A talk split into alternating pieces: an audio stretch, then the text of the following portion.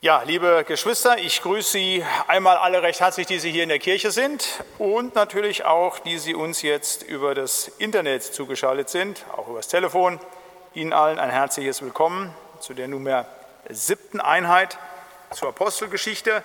Wir werden heute Abend nachdenken über die Gefangennahme des Apostel Paulus. Ich habe zu dieser Einheit eine Andacht mitgebracht, die nicht unmittelbar von der Gefangennahme des Paulus handelt, aber kurz davor ist. Also Paulus hat die dritte Missionsreise beendet und ist jetzt auf dem Weg nach Jerusalem, Kollekte zu übergeben halt und hat auf dem Weg nach Jerusalem viele, viele Warnungen bekommen, Hinweise auch darauf, was ihn erwarten wird, nämlich dass er gefangen genommen wird. Es hat Prophezeiungen gegeben, der Heilige Geist hat gesprochen, was mit ihm passieren wird. Nichtsdestotrotz setzt er den Weg weiter fort um da einfach auch Jesus die Ehre zu geben. Und auf diesem Weg wird eine kleine Notiz gegeben, drei Verse, die auf den ersten Blick nicht so spektakulär wirken, eher so, wenn heute einer so bei Facebook oder bei Instagram so eine Reise dokumentiert und sagt, ich war da und dort und hier, habe diesen Ort besucht und bin dahin gefahren. Es wirkt tatsächlich wie so ein kleiner Reisebericht, den Lukas uns hier übermittelt. Man könnte den überlesen, aber Sie wissen ja, das ist so meine These, dass nichts in der Bibel umsonst dasteht, alles Theologie enthält, manchmal man so ein bisschen tiefer graben muss und so ist das auch hier. Und ich habe uns drei Verse mitgebracht aus der Apostelgeschichte 21, da heißt es in den Versen 15 bis 17. Nach diesen Tagen machten wir uns fertig und zogen hinauf nach Jerusalem. Es kamen aber mit uns auch einige Jünger aus Caesarea und führten uns zu einem alten Jünger mit Namen Nason aus Zypern, bei dem wir zu Gast sein sollten. Als wir nach Jerusalem kamen, nahmen uns die Brüder gerne auf. Amen. Wir wollen still werden und beten.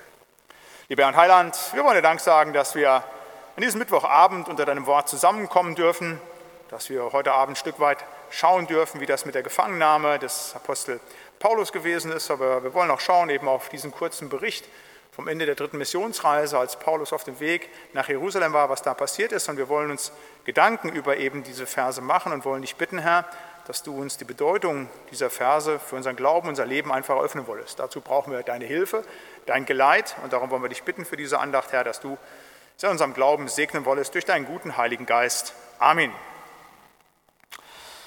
Bei diesen drei Versen, die so ein Stück weit Bericht geben davon, wie das eben gewesen ist, von dem Weg von Caesarea bis nach Jerusalem, ist mir eins besonders rausgestochen, nämlich dieser Nason. Das liegt schon so an dem Namen. Also das ist ja sehr ungewöhnlich so für uns im Deutschen halt, nicht, dass man da MN als Beginn eines Namens hat. Nason aus Zypern, der auch nur hier in der Bibel vorkommt, aber für Gott war es wichtig, dass der Erwähnung findet. Und weil der hier Erwähnung findet, habe ich mal darüber nachgedacht, was könnte denn dahinter stecken, weil viel von dem wird ja nicht berichtet. Oder vielleicht doch. Und da wollen wir mal gucken, was von dem, was über Nason berichtet wird, wir vielleicht lernen können. Ich habe es überschrieben, diese Andacht, ein alter Bruder im Herrn. Fünf Punkte. Nason ist ein Lernender. Zweitens, Nason ist gastfreundlich. Drittens, Nason ist einer, der erinnert. Drittens, viertens, Nason ist bei den Brüdern bekannt. Und fünftens, Nason vollzieht seinen Dienst in der Fremde. Ein alter Bruder im Herrn. Das erste, Nason ist ein Lernender. Also man kann das überlesen, dann denkt man, das ist einfach nur eine Erzählung. So viel gibt es über den nicht zu sagen, aber eins wird gesagt, er ist ein Jünger. Dieser Nason ist ein Jünger. Und Jünger, das wissen die meisten von Ihnen und euch, ist ein Wort, im Deutschen Jungiro heißt tatsächlich Lehrling und das Wort, das hier im Griechischen steckt, steht, das Neue Testament ist auf Griechisch geschrieben, heißt Mathetai. Und Mathetai heißt nichts anderes eben als Lernender. Da kommt übrigens auch das Wort Mathematik, Mathetai Techne, also die Technik des Lernens her. Das heißt Mathematik, das, was wir in der Schule alle so gerne betrieben haben. Mathetai heißt Lernender und nicht nur hier eben bezogen auf Nason, natürlich auch ähm, der Zwölferkreis und auch all die anderen Jüngern, von denen in der Apostelgeschichte berichtet sind alles Lernende. Er ist ein alter Jünger. Das ist ja nochmal so ein Lutherwort. Alter Jünger passt ja eigentlich nicht zusammen. Jünger, also ein Lernender ist eher ein junger Mensch, aber er ist alt und ist trotzdem noch Lernender. Und das finde ich ganz spannend. Also dieses, ein alter Jünger, ein alter Lernender. Wir haben ja so ein bisschen so das Denken, ja natürlich irgendwann hast du in deinem Leben eine gewisse Weisheitsstufe erreicht und dann hast du es gepackt. Das gilt, wenn man, ich sag mal, im Beruf vielleicht irgendwelche Techniken gelernt hat, dass wenn man beispielsweise Goldschmiedemeister ist, dass man irgendwann sagt, na, wenn ich das 40 Jahre gemacht habe, dann gibt es so gut wie nichts mehr zu lernen. Wenn jetzt irgendein Goldschmiedemeister das hört, der schreibt mir vielleicht, nein, nein, Herr Latz, da gibt es immer noch was Neues. Ähm, ich kenne mich in Goldschmiedekunst nicht aus, aber in der Nachfolge Jesu Christi, da ist es auf alle Fälle so, da bist du nie fertig. Da bleibst du Zeitlebens-Lernender. Und wehe denen, die meinen, ich habe es jetzt verstanden. Ich habe jetzt den ganzen Glauben dogmatisch erfasst. Ich habe hier so 1500 Seiten niedergelegt. Jetzt habe ich alles vollständig erkannt und erfasst. Dann weiß man eins, der ist noch ganz am Anfang, denn wir können diesen Gott und das, was er für uns getan hat, wie er ist in seiner Größe, in seiner Herrlichkeit, nicht in Gänze erfassen. Das Studium der Schrift ist etwas, was einen immer tiefer hineinführt. Ja, man erkennt Dinge, aber mir geht es häufig so, mit dem einen, was ich erkannt habe, tun sich zwei weitere Felder auf und man sagt, oh, da habe ich ja noch gar nicht reingeguckt und es wird immer größer, immer gewaltiger, etwas Wunderbares. Und eben auch im Alter lernender zu sein. Und ich darf Sie jetzt aktuell alle beglückwünschen. Sie sind auf dem richtigen Weg, wenn Sie heute Abend zugeschaltet haben, nicht weil Sie jetzt hier bei Pastor Latzel zuhören, sondern Sie sind Lernende. Sie sagen ja, hey, ich will mich mit der Lehre der Bibel auseinandersetzen, deshalb schaue ich mir eine Bibelstunde an. Und das ist richtig. Und das ist richtig, wenn Sie 20 sind, 40 sind, 80 oder 95. Denn wir bleiben im Glauben Lernende. Ich denke, das ist ein wichtiger Hinweis, wenn hier darin steht, ein alter Jünger, dass wir das als erstes auch mitnehmen dürfen von diesem alten Bruder im Herrn, dass nicht nur Nason Lernender bleibt als Jünger, sondern dass eben auch wir Lernende bleiben, lernen in der Schrift, in dem, was es heißt, Gott zu lieben, in dem, was es heißt, loszulassen von den Bindungen dieser Welt, dass wir Lernende bleiben. Und wer ist der, von dem wir lernen? Das ist der Meister, Jesus Christus, der uns in der Heiligen Schrift entgegentritt. Das ist das Erste, was wir lernen können an diesem alten Bruder. Nason ist ein Lernender und wir sollen ebenfalls Lernende bleiben. Ein zweites von dem wenigen, was hier gesagt wird, ist, dass Nason gastfreundlich ist. Also wir müssen uns das mal vorstellen. Wir wissen nicht ganz genau, wo der gelebt hat, dort zwischen Caesarea und Jerusalem, aber da schlägt jetzt irgendwann so eine ganze Truppe auf. Da sind ja noch Jünger aus äh, Caesarea mit dazugekommen, Paulus mit seinem Tross. Also es ist eine ganze Mannschaft, die da kommt. Ich weiß nicht, wie die finanziellen Verhältnisse von diesem Nason gewesen sind, ob der da richtig Ersparnis hat. Er sagt, naja, so die zwei, drei Tage bewirten ist kein Problem oder dass den das vielleicht an Grenzen geführt hat weiß auch nicht, wie groß sein Haus gewesen ist von den Kapazitäten, die unterzubringen. Natürlich waren damals Leute auch flexibler, haben Dinge gemacht, aber wir wissen, dass Paulus zu dem Zeitpunkt ja auch schon älter ist, halt zu sagen, dass vermutlich Parmenason eben da auch etwas Besseres angeboten hat. Halt. Eben, wir wissen nicht, wie genau die Umstände gewesen sind. Auf jeden Fall sind Paulus und seine Gefährten bei ihm zu Gast. Ich weiß auch nicht, wie das bei dem angekommen ist, was der an dem Tag und den nächsten Tagen geplant hatte. Vielleicht wollte der sein Feld bestellen, vielleicht wollte er irgendjemanden besuchen. Jetzt kommt auf einmal so eine Truppe Jünger, vielleicht kennt er den einen oder anderen, aber die meisten kennt er vermutlich nicht, den Paulus vermutlich auch nicht. Vielleicht hat er von ihm gehört, vielleicht aber auch nicht. Die kommen jetzt bei ihm an und er nimmt die auf. Ich weiß es auch nicht, die Bibel sagt es ja nicht, da kann man drüber spekulieren. War das jetzt super Freude, weil das so jemand war? Es gibt ja Menschen, die haben richtig Spaß, wenn sie Leute bewirten können, wenn sie Gäste haben. Das sagt, da blühe ich richtig auf, also das Beste, was mir passieren kann. Es gibt aber auch andere Menschen, die sagen, ich mache das, aber naja, also am liebsten bin ich ja allein und schön, wenn die wieder weg sind. Keine Ahnung, wie er da darauf eingestellt gewesen ist. Auf jeden Fall, er nimmt sie auf. Er ist gastfrei. Er bietet denen äh, Beheimatung, er bewirtet sie und ist dadurch gastfreundlich. Und das ist ja etwas, was in der Bibel gesagt wird, macht das. Im Hebräerbrief heißt einmal Hebräer 13, vergesst nicht gastfreundlich zu sein. Einige haben ohne ihr Wissen dadurch Engel beherbergt. Und jetzt stelle ich mir vor, jetzt kommen diese, ich sage einfach mal eine Zahl, zehn Leute an und die kommen. Nason nimmt die auf. Aber da passiert ja auch, und das ist ja ein besonderer Weg, der hier gegangen wird von Paulus, der ist ja nicht allein. In der unsichtbaren Welt da gehen die Engel mit diesem Paulus mit, das ist mal glasklar, da müssen wir uns keine Gedanken drüber machen halt. Da passiert etwas in dem Haus, dessen sich Nason sicherlich nicht bewusst gewesen ist. Aber dadurch, dass er sie aufgenommen hat, jetzt kommen wir wieder zum Thema, ihr wisst gar nicht, wen ihr da aufnehmt unter Umständen, passiert Folgendes, dass dieser Akt der Gastfreundlichkeit Eingang findet in die Heilige Schrift. Das wird sogar erwähnt hier, zu sagen, bei diesem Mann aus sind wir zu Gast gewesen. Wahnsinn. Also Nason ist jetzt in der Ewigkeit und ich weiß nicht, was er alles in seinem Leben gerissen hat. Keine Ahnung, vielleicht war er ein erfolgreicher Geschäftsmann und hat viel Gewinn erzielt. Vielleicht war er ein Top-Ehemann und hat einen war ein guter Vater. Eh, aber all das ist nicht der Ewigkeitswert, den das hat, was er hier gemacht hat, durch seine Gastfreundlichkeit. Und wenn die Bibel uns dazu ermuntert, gastfreundlich zu sein, dann sollten wir das auch tun. In meiner alten Gemeinde im Siegerland oder in der Gemeinde, wo ich Dienst tun durfte, ist ja immer die Gemeinde Jesu Christi, nicht die Gemeinde des Pastors, eh, da war es so, wenn wir da irgendwelchen Besuch von auswärts kriegten und dann so die Frage war, ja, wer kann denn einen Platz zum Schlafen anbieten? Da kam ein Bruder immer als allererstes.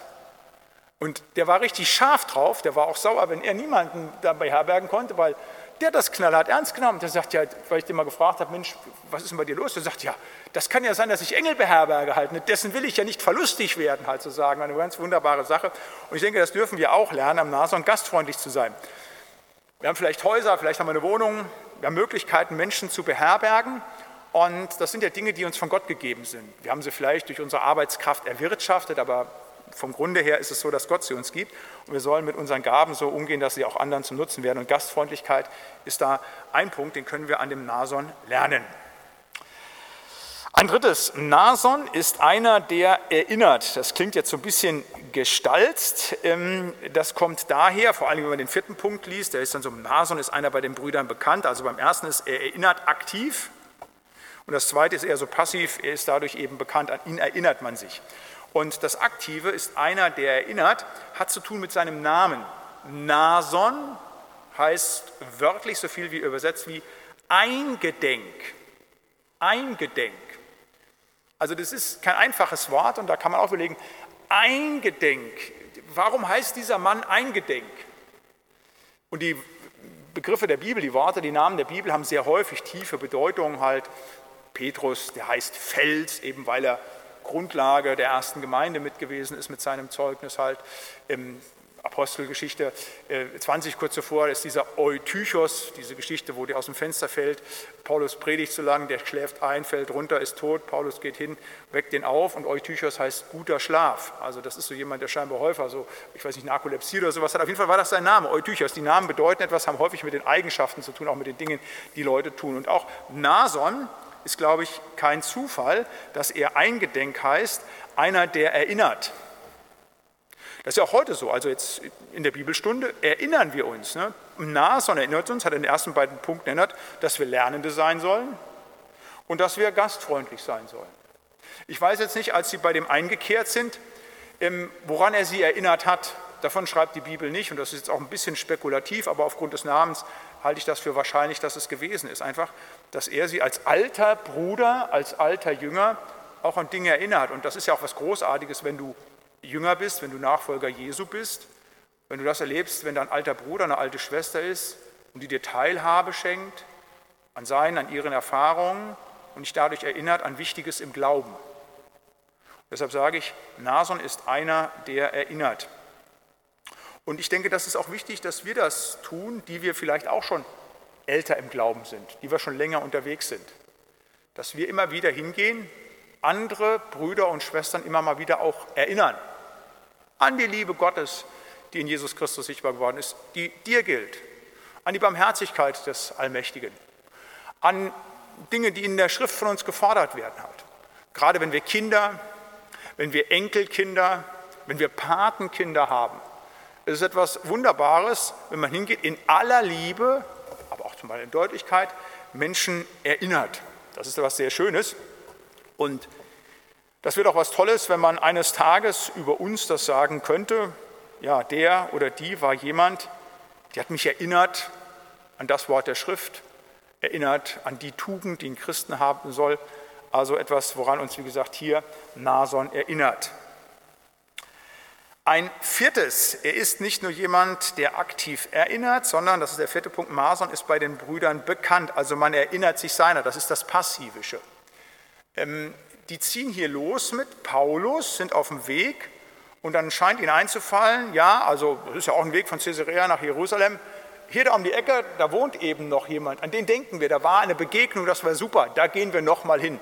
ist ja auch so, wenn wir schon mal irgendwo gewesen sind im Urlaub oder drei, vier Mal und da weiß man, oh, hier ist ein tolles Gasthaus, da hat man so gut gegessen. Wenn du da dreimal gut gegessen hast, wenn du das vierte Mal vorbeifährst, da denkst du dran, sagst, oh, hier kehre ich wieder ein. So. Und ähm, Nason ist jemand, an, der bei den Brüdern bekannt ist, an den sie sich erinnern. Und scheinbar sehr positiv, weil sie nämlich bei ihm zu Gast dann sind halt. Und auch das ist etwas, was wir uns nur wünschen können für unsere Nachfolge. Dass das, was wir tun in unserem Dienst, mit unserem Zeugnis von Jesus Christus, in Wort und Tat, dass es häufig, hoffentlich so ist, dass sich Menschen unserer positiv erinnern. Und wenn sie wieder, ich sage das jetzt mal so ein Bild, bei uns vorbeikommen, gerne bei uns wieder zu Gast sind, dass sie uns gerne, sich gerne zu uns halten. Da mögen wir immer wieder auch darum bitten, dass wir solche Christen sind, dass wir so handeln an anderen, dass die, wenn die sich an uns erinnern, wir bekannt geblieben sind für unsere Güte, Barmherzigkeit, für unsere Nächstenliebe, für unsere Klarheit in der Schrift, für unser Erinnern an wichtige Dinge. Einfach schön, wenn der Herr das gibt, aber da will uns Nason dran erinnern. Und ein fünftes und letztes, ein alter Bruder im Herrn, Nason vollzieht seinen Dienst in der Fremde. Er ist ein Mensch aus, ein Jünger aus Zypern, aber lebt heute so in der Gegend des Libanons. Etwa, wir wissen nicht ganz genau, wo er da gelebt hat. Aber weg von zu Hause. Er ist in der Fremde. Und obwohl er in der Fremde ist, ist er da gut gelitten. Menschen kommen zu ihm und er kann etwas weitergeben von dem, was Jesus Christus für ihn getan hat. Und da stehen wir im Prinzip auch drin. Wir sind auch Menschen in der Fremde. Vielleicht sind wir hier in Bremen geboren oder vielleicht bist du oder sie sind die, jemand, der noch an dem Ort wohnt, wo er auch schon vor 40 oder 50 oder 70 Jahren geboren wurde. Das mag sein, aber die meisten haben irgendwann ihr Heimatort verlassen, sind in der Fremde. Und das ist gut, wenn man in der Fremde Verwandte, Geschwister hat, nämlich Brüder, Brüder im Herrn, so eben wie diesen alten Bruder. Aber noch mehr als das Irdische, wo wir häufig Fremde sind, noch mehr ist das das, dass wir in dieser Welt Fremde sind. Wir haben ja, die meisten zumindest von uns nicht, die Staatsbürgerschaft von Zypern, sondern andere Staatsbürgerschaften, die meisten vermutlich deutsche. Aber unsere wirkliche Staatsbürgerschaft ist ja im himmlischen Jerusalem. So sagt es Paulus einmal, unser Bürgerrecht ist im Himmel. Und weil unser Bürgerrecht im Himmel ist, sind wir in letzter Konsequenz in dieser Welt letztlich immer Fremdlinge. Diese Welt ist eine dahingegebene, eine vergehende Welt, aber wir gehören zu Jesus Christus und so sind wir in der Fremde. Aber in der Fremde stehend wollen wir genauso leben, eben wie im Nason, als lernender, gastfreundlicher, als einer, an den sich erinnert wird und der erinnert. Auch an der Situation, wo wir gerade stellen. Und vielleicht ist das manchmal nicht einfach für Sie und euch, die Sie jetzt diese Andacht hören, gerade in Ihrem Fremdsein, in der Situation, wo Sie sind im Umfeld. Aber da nehmen Sie ein Beispiel am Nason, diesem alten Bruder im Herrn, der eben seinen Dienst mit all dem, was ich eben in den ersten vier Punkten skizziert habe, in der Fremde tut. Ein alter Bruder im Herrn. Nason ist ein Lernender. Nason ist gastfreundlich. Nason ist einer, der erinnert. Nason ist bei den Brüdern bekannt. Und Nason vollzieht seinen Dienst in der Fremde. Amen. Wir wollen kurz stille werden und beten. Ja, lieber Herr Heiland, da wollen wir dir Dank sagen, dass du uns den Nason heute Abend noch einmal neu vor uns gestellt hast, Herr, und dass wir an ihm lernen dürfen, Herr. Und ich möchte dich bitten, dass da, wo du zu uns gesprochen hast aus dieser Andacht, dass wir das beherzigen, dass wir das umsetzen, dass wir nicht nur Hörer, sondern auch Täter deines Wortes sind. Ich möchte dich bitten jetzt auch gleich für den weiteren Verlauf der Bibelstunde um deinen Segen, Herr, dass du dein Wort bevollmächtigst, Herr, und dass du es schenken mögest, dass die Geschwister, die jetzt hier in der Kirche sind, die zugeschaltet sind, die später auch die Bibelstunde hören werden, Herr, dass sie das mitnehmen können und dass es Frucht bringt für ihren Glauben und für ihre Nachfolge. Amen. Ja, die Gefangennahme des Paulus. Das ist etwas sehr Interessantes, dass diese Gefangennahme nicht mit so einem kurzen Satz abgehandelt ist, sondern dass sich das ziemlich lange hinzieht. Und wenn ich dann in der nächsten Stunde, werden wir über die Gefangenenreise noch darüber sprechen, halt, dann ist das ein ganz beträchtlicher Teil der Apostelgeschichte. Von Apostelgeschichte 21 ab bis, bis Apostelgeschichte 26 geht es nur um die Umstände der Gefangennahme, wie die sich hinsieht, wie er weggebracht worden ist. Insgesamt sechs Kapitel und dann kommt die Gefangenenreise nochmal anderthalb Kapitel. Das muss man sich vorstellen, sechs Kapitel. Das ist auch ein längerer Zeitraum, weil er auch längere Zeit dann äh, im Gefängnis sitzt. Aber das ist etwas ganz Interessantes und ich sage mal, so sehr diese sechs Kapitel wirklich einen ganz beträchtlichen Teil der Apostelgeschichte und damit des Neuen Testamentes ausmacht, ist das so eine etwas unbekanntere Episode der Apostelgeschichte. In der Apostelgeschichte gibt es viele Erzählungen, gibt es viele Berichte, die sind super bekannt. Da wird viel darüber bepredigt, die sind uns auch vor Augen. Also Beispiel Apostelgeschichte 2, Ausgießung des Heiligen Geistes zu Pfingsten. Also wenn man regelmäßig in den Gottesdienst kommt, halt, mehrere Jahre in der Gemeinde ist halt, spätestens Pfingsten hat man das dann nochmal gehört, man hört das dann in Andachten halt, wird immer wieder darauf rekurriert. Oder denken wir an die Geschichte, war letzten Sonntag auch noch hier, ähm, der Kämmerer aus dem Morgenland, der Philippus tauft ihn. Ja, also, wenn man ein bisschen länger in Gemeinde dabei ist, die Geschichte, die hat man schon ewig gehört. Ne? Schlagen Sie mal eine Kinderbibel nach, können Sie sicher sein, die wird da überliefert halt. Diese Geschichte ist ja auch eine wunderbare Sache. Oder denken wir an die Ereignisse auf der ersten, zweiten und dritten Missionsreise, die Geschichten äh, äh, in Philippi beispielsweise ja passiert sind, äh, mit der Befreiung aus dem Gefängnis, die sind uns sehr vor Augen, die sind sehr präsent. Da gibt es sehr viele Dinge, die sehr nahe sind. Da könnte ich jetzt noch einige andere nennen halt, oder die Bekehrung des Paulus, Apostelgeschichte 9, das sind also ganz, ganz, ganz, ganz bekannte Dinge. Und hier kommen wir in so ein unbekannteres Feld hinein. Das hat vielleicht auch damit zu tun, dass da nicht so viele Geschichten eben erzählt werden, sondern dass es auch lange Redeblöcke gibt, da komme ich gleich noch zu.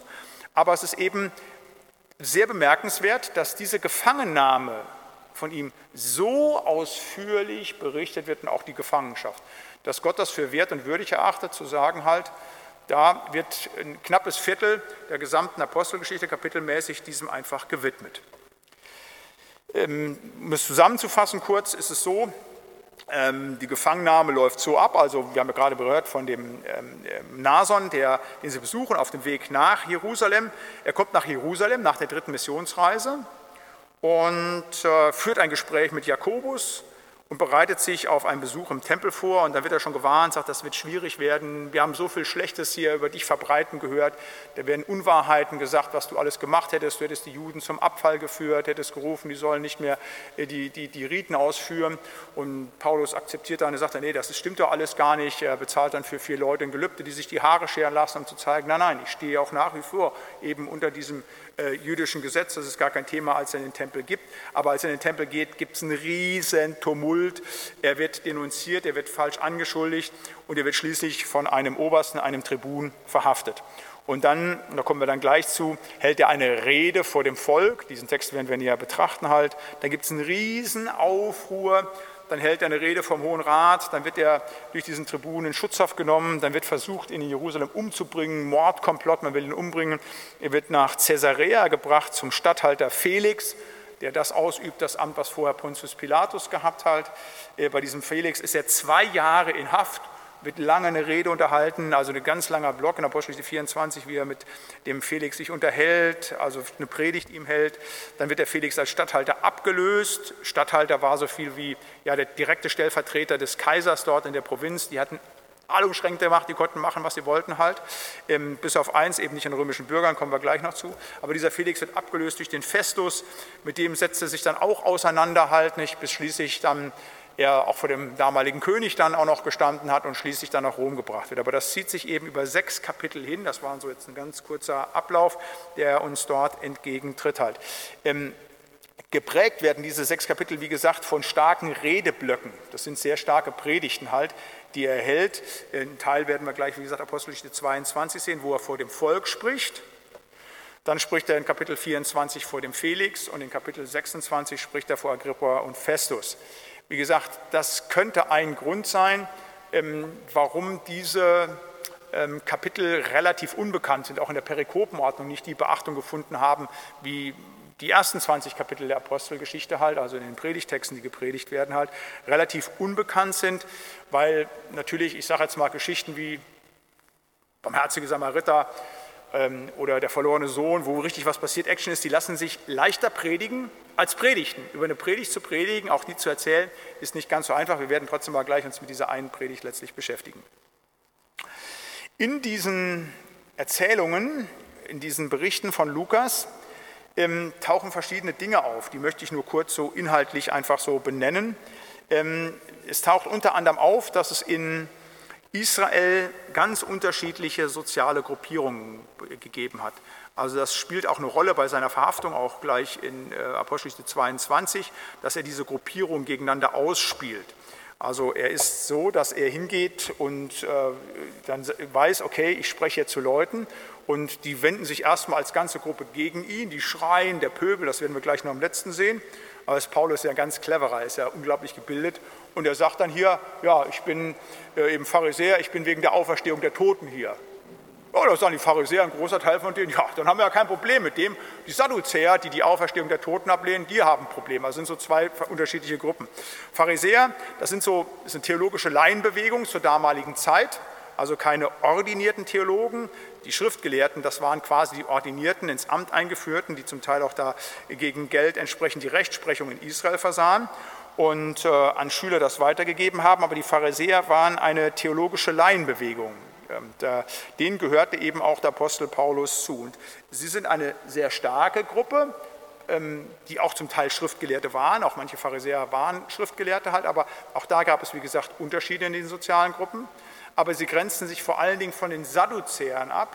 Die Sadduzäer waren nicht eine Gruppe, die theologisch gebildet war. Die Sadduzäer waren eher von ihrem Vermögen und ihrer Herkunft eine eigene Gruppe in Israel. Es waren die Adligen und Priester und die bildeten eine sehr liberale, ähm, der Welt zugewandte Gruppe halt, die zum Teil auch, wie gesagt, im Konflikt mit den Pharisäern stand. Und ähm, diese unterschiedlichen Gruppen hat es damals in Israel, hat auch noch Zeloten gegeben halt, also Leute, die militärisch sich engagierten halt, die gegen die ähm, äh, Herrschaft der Römer gekämpft haben halt, die auch gewalttätig gegen die ähm, Soldaten und Legionäre vorgegangen sind. Und da war, wie gesagt, das israelische Volk sehr gespalten, halt auch durch die Zugehörigkeit. Es war nicht nur im israelischen Volk eine Zugehörigkeit über die Stämme und über Familienclans, sondern eben auch, dort gab es einfach von der Ausbildung her, aber auch von der Geburt her unterschiedliche Gruppierungen.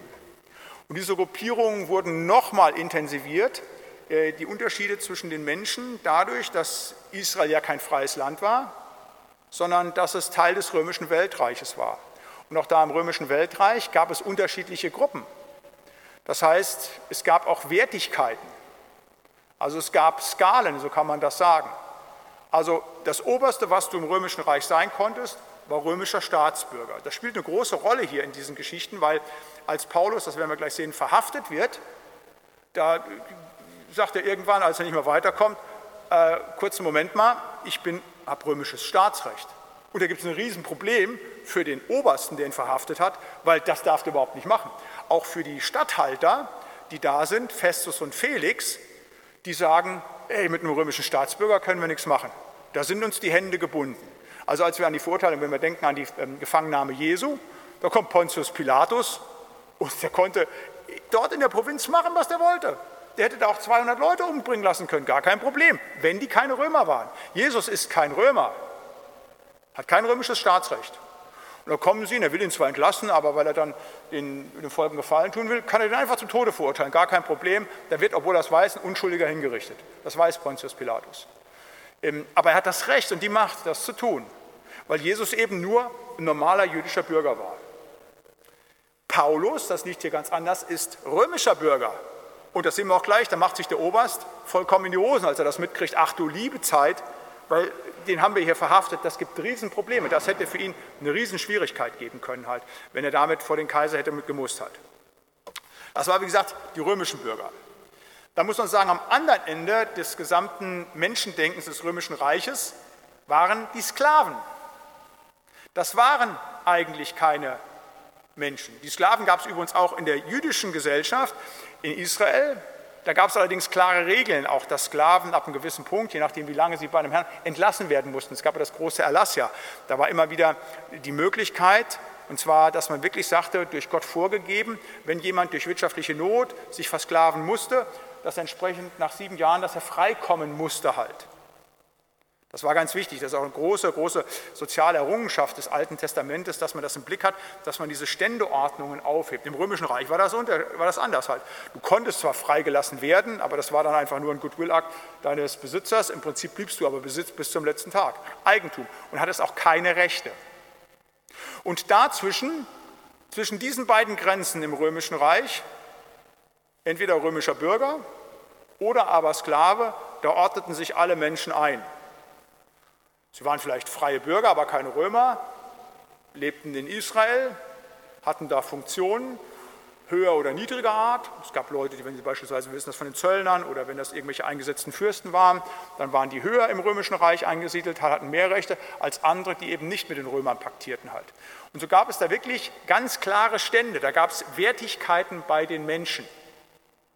Und ähm, das ist ja bemerkenswert, weil in diesen Erzählungen bei der Verhaftung spielt das eine große Rolle. Sowohl die sozialen Gruppierungen, also wenn ihr die Kapitel mal nachlest, wozu ich Mut machen vielleicht habt ihr das auch schon vorgelesen, Kapitel 21 bis 26, da tritt das entgegen, dass es diese sozialen ähm, Gruppierungen in Israel gegeben hat, aber eben auch diese sozialen Unterschiede im Römischen Reich.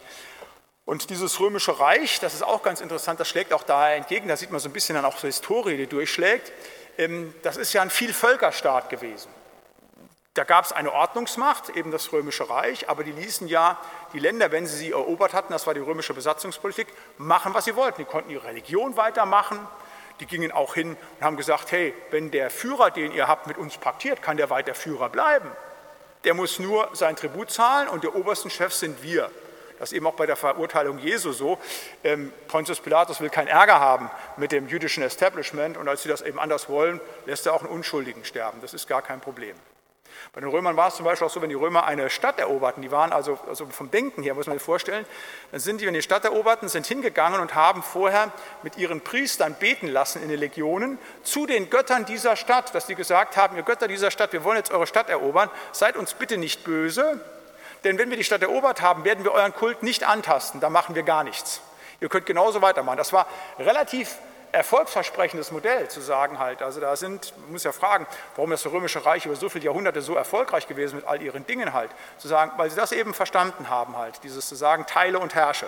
Wir erobern jemanden, aber sobald wir da sind, werden wir gucken, wir lassen uns Leute einfach mit uns gemein machen und denen geben wir dann Rechte, zum Beispiel Steuereinnahme. Zachäus ist ja so jemanden halt, ne, das ist ja Evangelium für den nächsten Sonntag halt, Zachäus als Steuereinnehmer, der darf das Steuerrecht einnehmen, der partizipiert, gibt ein bisschen was an die Römer ab, ansonsten regelt er es selber. Und diese Vielfalt ähm, war so, dass man versuchte, die ein Stück weit zu einen, indem man eine Sprache sprach. Man hatte andere Kultur, man hatte andere Religion, ganz andere Dinge, aber es gab eine Verkehrssprache, die alle einte. Und das war nicht das Lateinische, sondern das Griechische. Damals sprachen die gebildeten Menschen Griechisch. Auch das spielt hier eine Rolle, auch wenn ihr es mal durchliest. Da sagt dann eben Paulus, ey, ich kann mit Griechisch mit dir sprechen. Ups, da kriegt er erstmal schon mal so einen so, so ein Hieb hier, der Oberst sagt, er meint, was ist das für ein gebildeter Mensch? Hätte er nicht erwartet. Aber als er dann zum Volk spricht, dann switcht er direkt wieder um und spricht Hebräisch halt. Da kann er anders mit ihnen sprechen und da sind sie erstmal alle ganz leise, weil sie sehen, was ist denn hier eigentlich los. Das ist sehr interessant, weil im das, ich kann da nicht tiefer darauf eingehen, das Thema Sprache ist ja in der Apostelgeschichte ein ganz gewaltiges. Also geht ja los, Apostelgeschichte 2, eben mit dem Sprachenwunder, dass auf einmal aus vielen Sprachen alle das verstehen. Die Meder, Pater, Apostel, wir haben diesen Text gelesen. Und jetzt hier auch wieder etwas passiert halt, diese Sprachenvielfalt, die damals gewesen ist, die in diesen Texten durchleuchtet. Das vielleicht noch zur Erklärung halt, ähm, das Hebräische ist nicht das Hebräische, was gesprochen wurde, quasi, was wir im Alten Testament finden, sondern das ist eher das Aramäische. Es gibt auch Teile im Alten Testament, die aramäisch geschrieben sind, im Danielbuch oder bei Esra halt, aber es ist aramäisch. Auch die Sprache, die Jesus gesprochen hat, ist aramäisch. Das ist verwandt, sehr eng verwandt mit dem Hebräischen, aber nicht eben deckungsgleich mit dem, was wir im Alten Testament finden. Das ist eine ältere Schriftsprache. Auch hier wieder nochmal diese Sprachenvielfalt, also da kann man, ich werde da mal irgendwann eine Predigt drüber machen, ähm, dass eben auch auf dem Kreuz Jesu ähm, dieser Spruch von Pilatus steht, er ist der König der Juden, Jesus von Nazareth, König der Juden, ist in lateinischer, griechischer, hebräischer Sprache. Also das ist ganz, ganz interessant, auch so jetzt für die Theologie.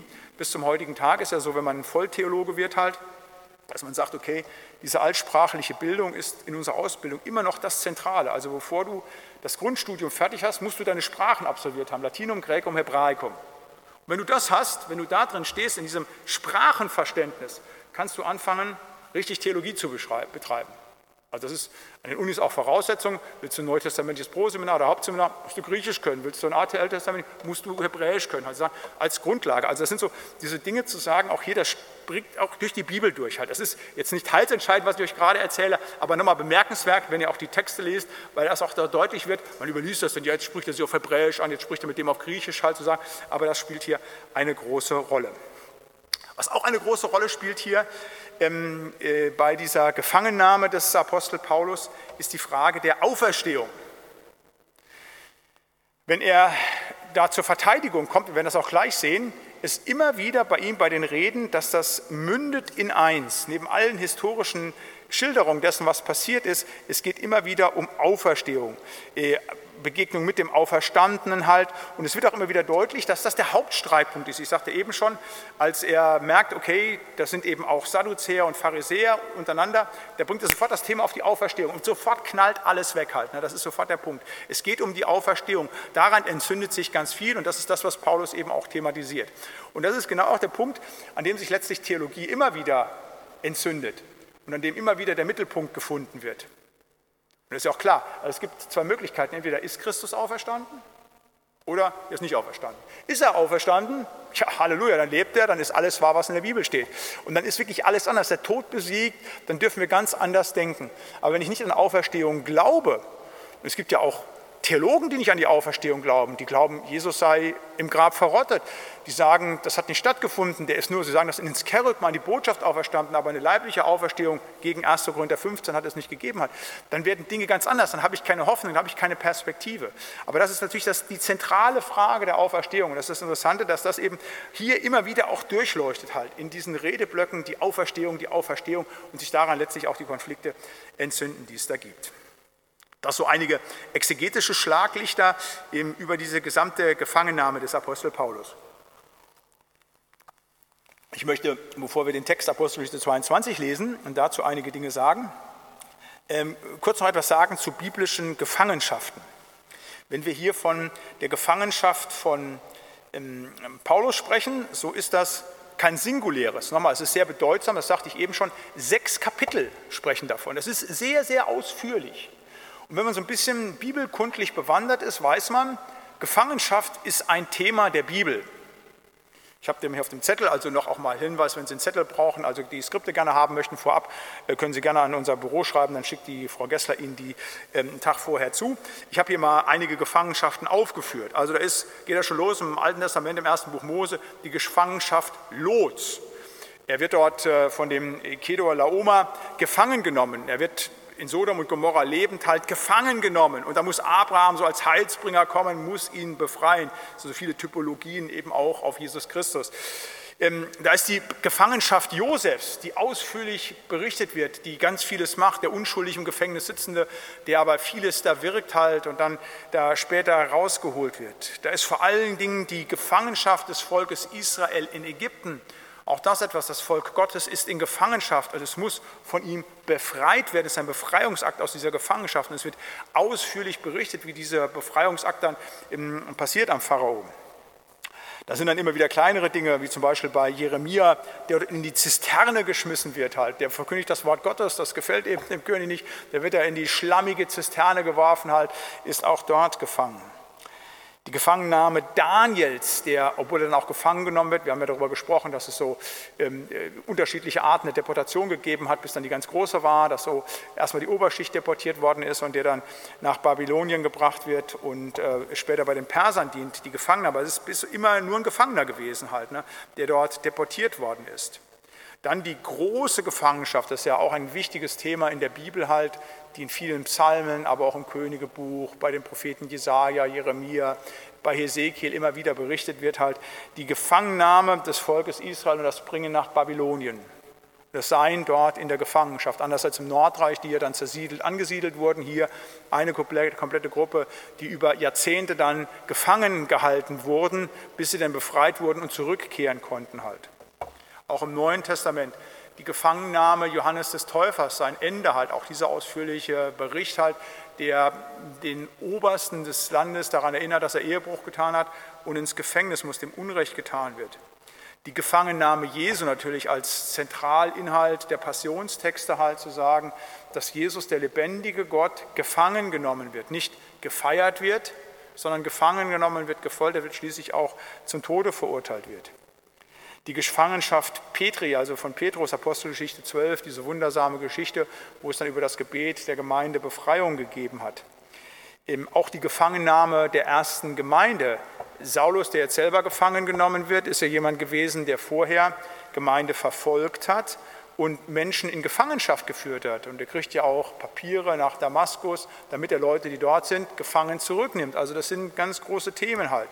Ähm, ich habe das eben angesprochen, so berühmte Geschichten der Apostelgeschichte, äh, die Geschichte des Kerkermeisters, Kerkermeisters in Philippi, der, der Hauptmann dort, der dort ist halt und die liegen in Ketten und dann fallen die ab, dieses Erdbeben, was da geschieht, auch da wieder Gefangennahme, die Paulus geschieht, übrigens also Unrecht auch wieder und als er dann freigelassen wird, dann besteht er darauf, dass die Stadtoberen ihn aus der Stadt geführen, auch als sichtbares Zeichen, dass ihm Unrecht getan worden ist. Oder auch Johannes, einer der anderen großen Apostel halt, ähm, der in die Verbannung nach Patmos gekommen ist. Auch das ist ja Gefangenschaft zu sagen. Wenn ich verbannt worden bin, dann bin ich auch ein Gefangener. Also da gibt es zahlreiche Geschichten der Gefangenschaft, auch dann zum Schluss final, wenn der Teufel in Ketten gelegt wird, halt, wenn der Teufel gefangen wird und wenn der Teufel final in die Hölle geworfen wird. Das ist der Ort der finalen Gefangenschaft, wo unser Herr und Heiland derjenige ist, der tatsächlich der Herr über diese Tür ist und wo auch Menschen, die Jesus abgelehnt haben, ohne Jesus gelebt haben, tatsächlich, wie die Bibel das sagt, in furchtbarer Weise eines Tages dann gefangen genommen sein werden, in Ferne von Gott leben für alle Ewigkeit halt. Also das ist ein wichtiges, wichtiges, wichtiges Thema halt, also das direkt angesprochen wird, Gefangenschaft. Ähm, aber was natürlich sogar übertragen dann auch verstanden werden kann. Es gibt also Menschen, also hier spreche ich jetzt wirklich von dem eingesperrt sein, eben in ein Gefängnis.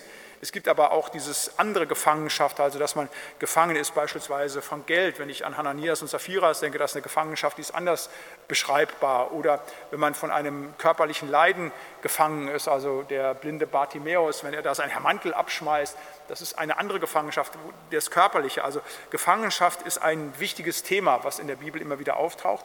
Und deshalb ist auch das erste Gebot mit dieser Aussage, ich bin der Herr, dein Gott, der ich dich aus Ägyptenland, aus der Knechtschaft und ich sage mal Schrägstrich, aus der Gefangenschaft befreit habe.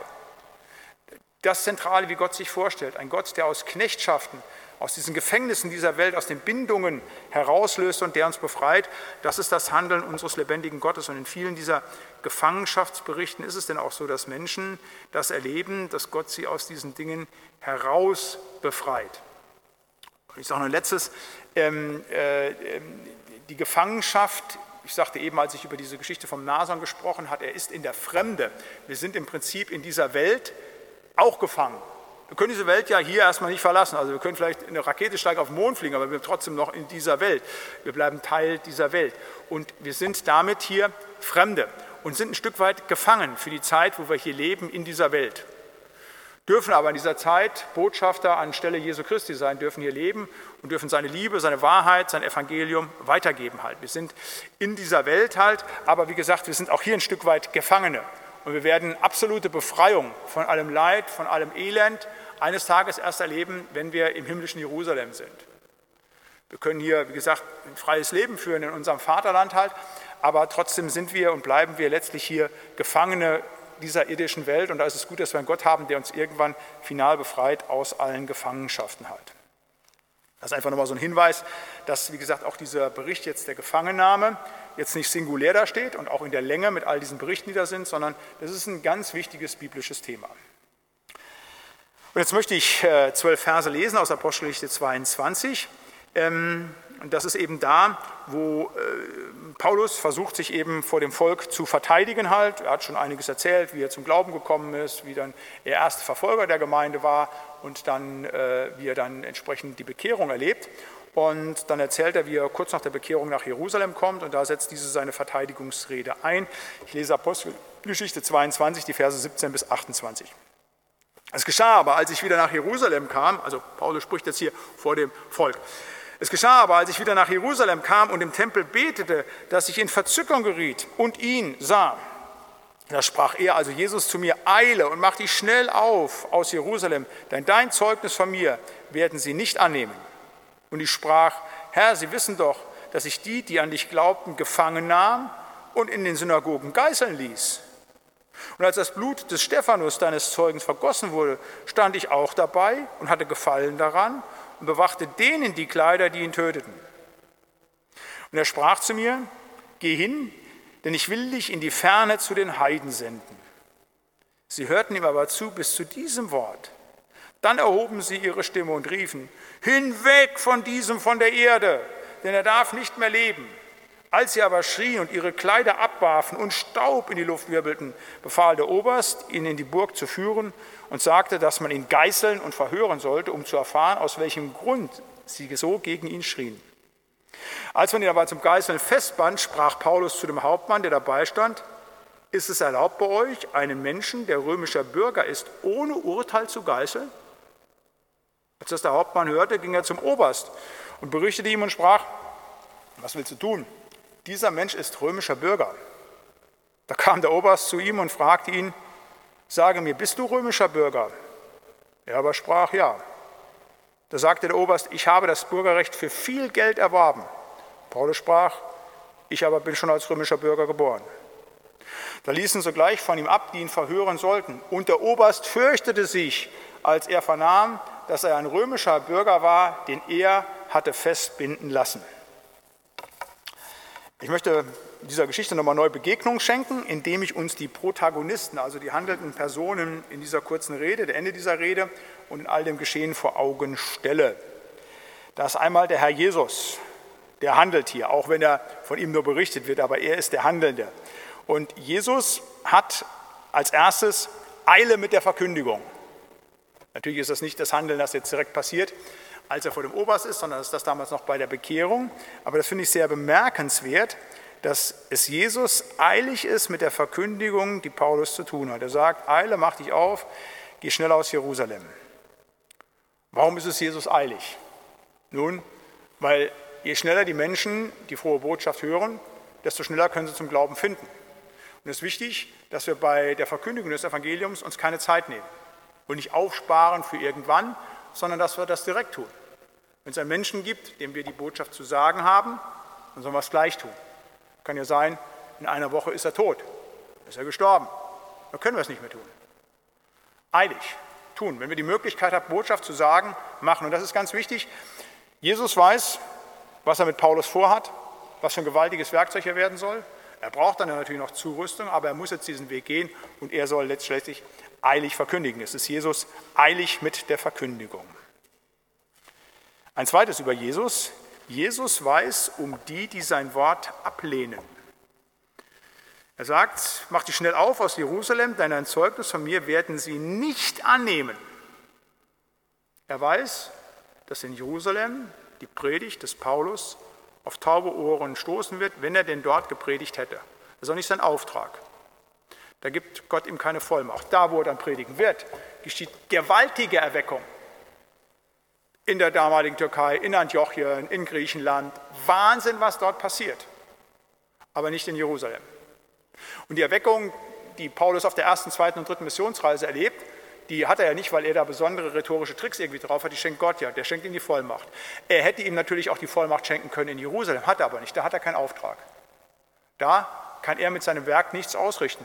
Das weiß Paulus nicht. Er hat sich sicherlich vorgestellt, als guter gläubiger Jude, das ist der Platz und ich will die Leute überzeugen in meinem Umfeld. Er hat ja mit denen gelebt, halt, hat von denen die Papiere gekriegt. Nein.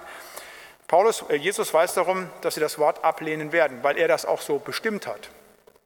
Das ist eine Wahrheit, die müssen wir auch aushalten. Gott möchte, dass alle Menschen zur Erkenntnis der Wahrheit kommen. Das ist ganz wichtig. Und er möchte, dass alle zu ihm finden. Trotzdem ist der Allmächtige auch derjenige, der Menschen dazu bestimmen kann, dass sie eben nicht hören. Zumindest nicht in diesem Fall durch den Apostel Paulus. Es gibt eine andere Stelle bei Jesaja, das wissen Sie, wo Jesaja einen Auftrag kriegt zur Predigt und nicht zur Predigt, damit sie glauben, sondern zur Verstockung der Herzen. Das weiß Gott, wozu er sein Wort aussendet. Und das können wir nicht verstehen. Und auch wenn Sie jetzt vor den Geräten sitzen und sagen, nein, so kann Gott nicht sein, bitte, Sie können es ja hier lesen. Es ist so, Gott weiß es, Gott könnte das anders machen. Der schickt den Paulus raus, der spricht drei Sätze, alle sind wiedergeworden. So passiert es bei der ähm, Pfingstpredigt. 3000 Mann kommen zum lebendigen Glauben. Das hätte Gott die Vollmacht auch natürlich dem Paulus geben können. An anderer Stelle hat er die bekommen, aber hier eben nicht. Und das weiß Jesus Christus. Das ist auch wichtig für unseren Dienst, in dem wir stehen, dass wir wissen halt, nicht wir, sondern er, er weiß, was daraus wird. Und er stellt uns an den Platz, wo wir den Dienst zu tun haben. Und dazu muss dann Jesus Paulus von seinen menschlichen Plänen abbringen.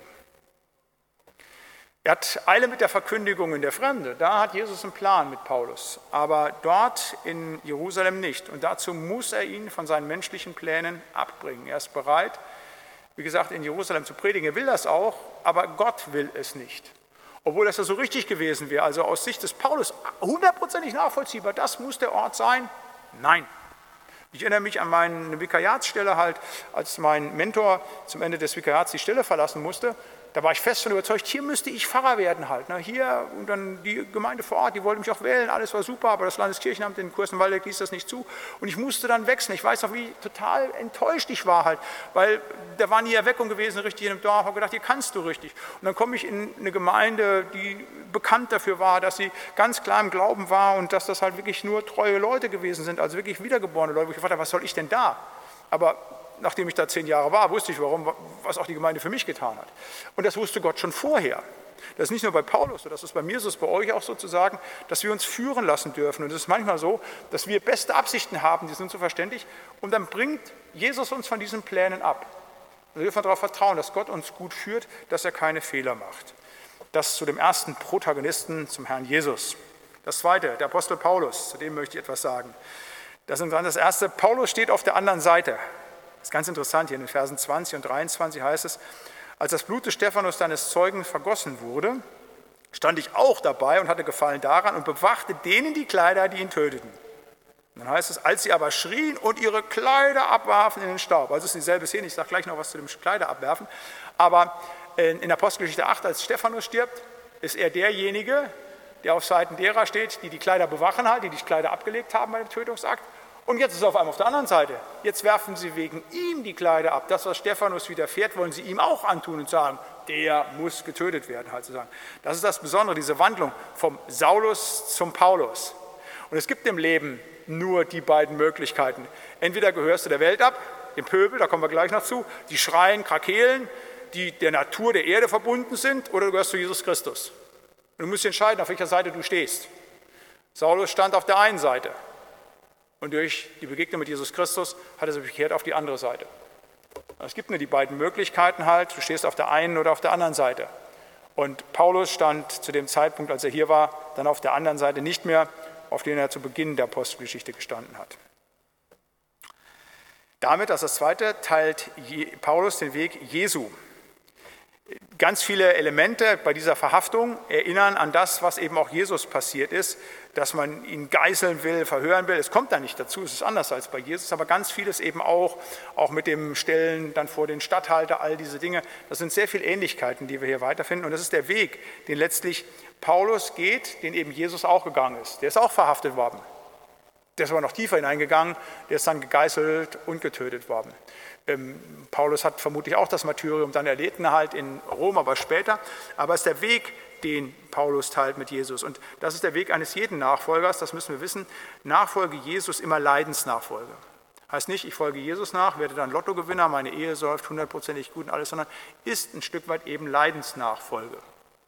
Das kriegt Paulus übrigens auch gesagt, als er sich bekehrt hat, ne, als der Hananias da interveniert und sagt, hallo, den doch nicht. Da sagt er, ich werde ihm noch zeigen, wie viel er auch um meines Namens leiden muss, das gehört mit dazu. Apostolische Existenz ist immer leidende Existenz und damit teilt Paulus auch den Weg unseres Herrn und Heilandes Jesus. Und Paulus kommt in den Konflikt mit dem Staat. Auch das ist etwas, was er in der Nachfolge erlebt. Er will das nicht.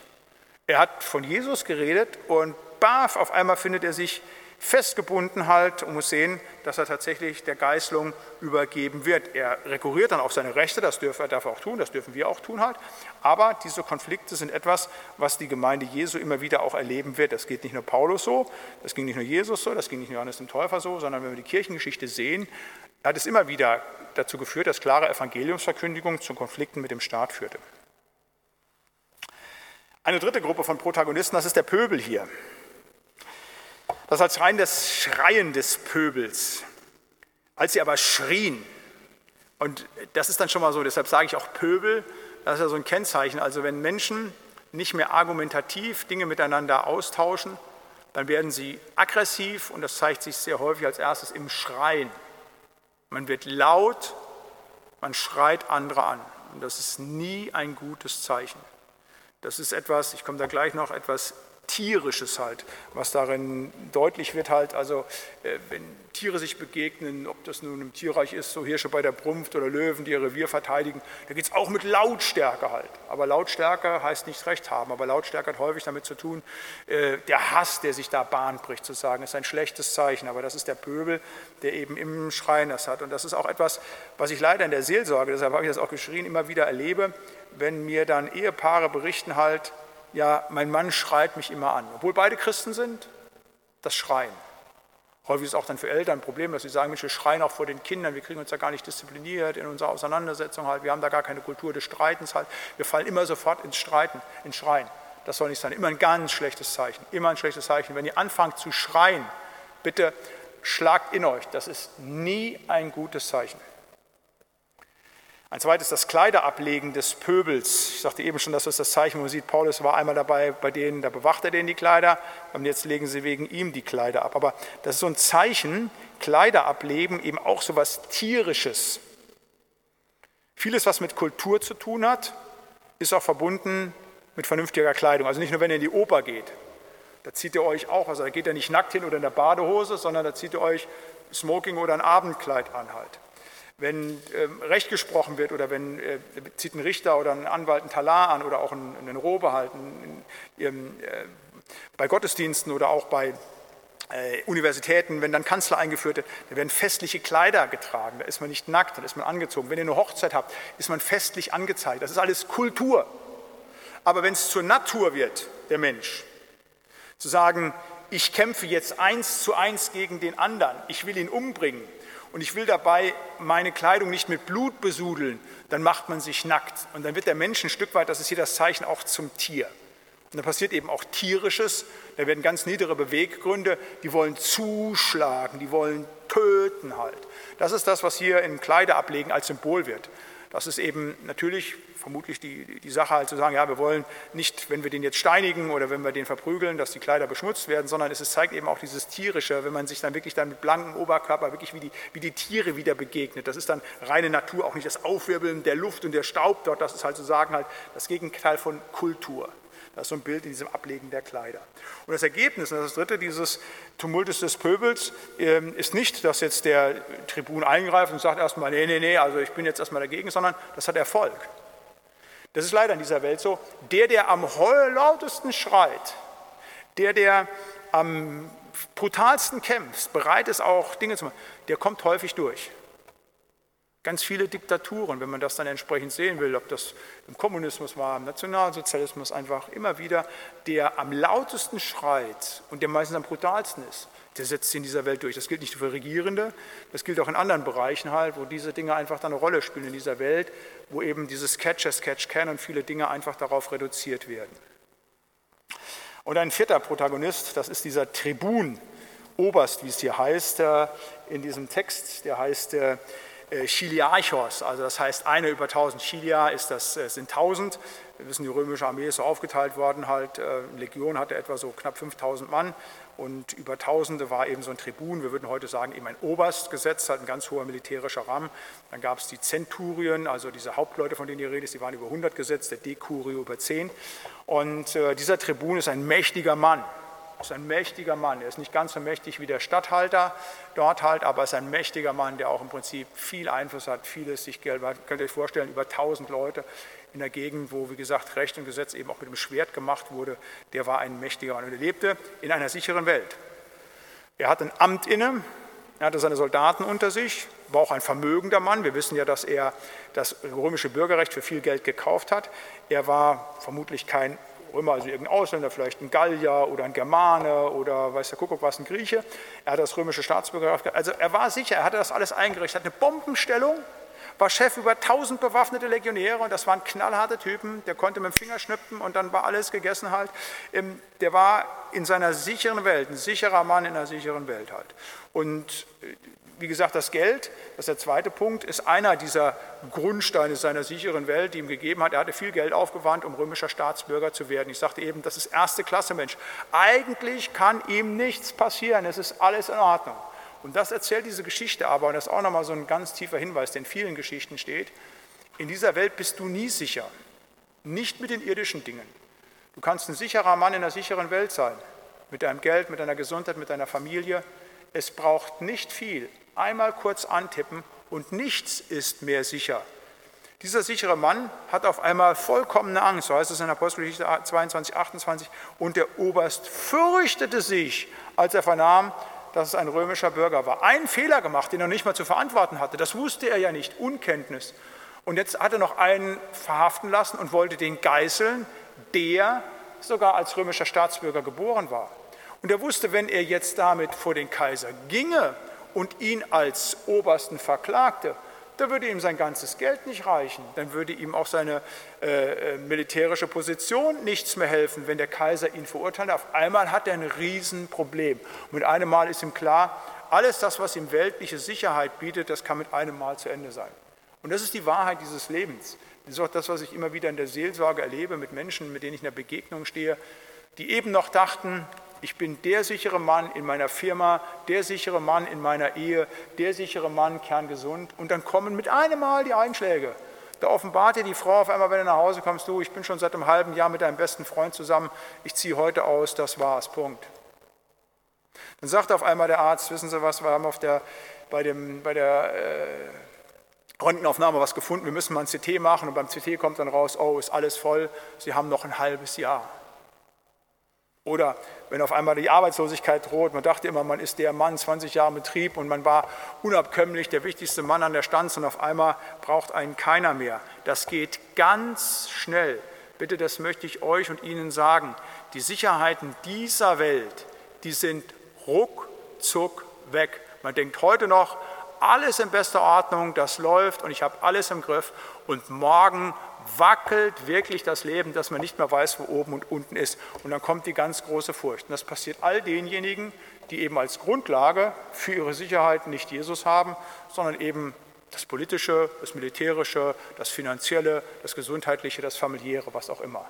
Deshalb ist wichtig halt, so sicher wir in dieser Welt vermeintlich leben, auch wir, heute, hier und jetzt, es kann morgen schon anders werden. Aber wenn Jesus unsere Grundlage ist, dann werden wir vielleicht auch in Probleme kommen, aber wir dürfen wissen, dass unser Fundament steht und wir uns letztlich nicht fürchten brauchen, so wie es der Tribun macht, der eben auf andere Größen sein Leben gründet. Das so die vier Protagonisten aus dieser Geschichte, die ich euch und Ihnen vor Augen gestellt habe. Ähm, werden gleich noch miteinander beten. Ich möchte noch einladen zur nächsten Bibelstunde. Da werden wir dann mit der Gefangenenreise, das ist auch eine sehr spannende Geschichte, weitermachen halt und werden uns die näher angucken. Ich möchte noch ein Gebet mit euch und Ihnen sprechen. Lieber Herr Heiland, wir wollen dir Dank sagen, dass wir dein Wort haben und dass wir uns mit diesem dein Wort immer noch beschäftigen dürfen, frei und unverboten.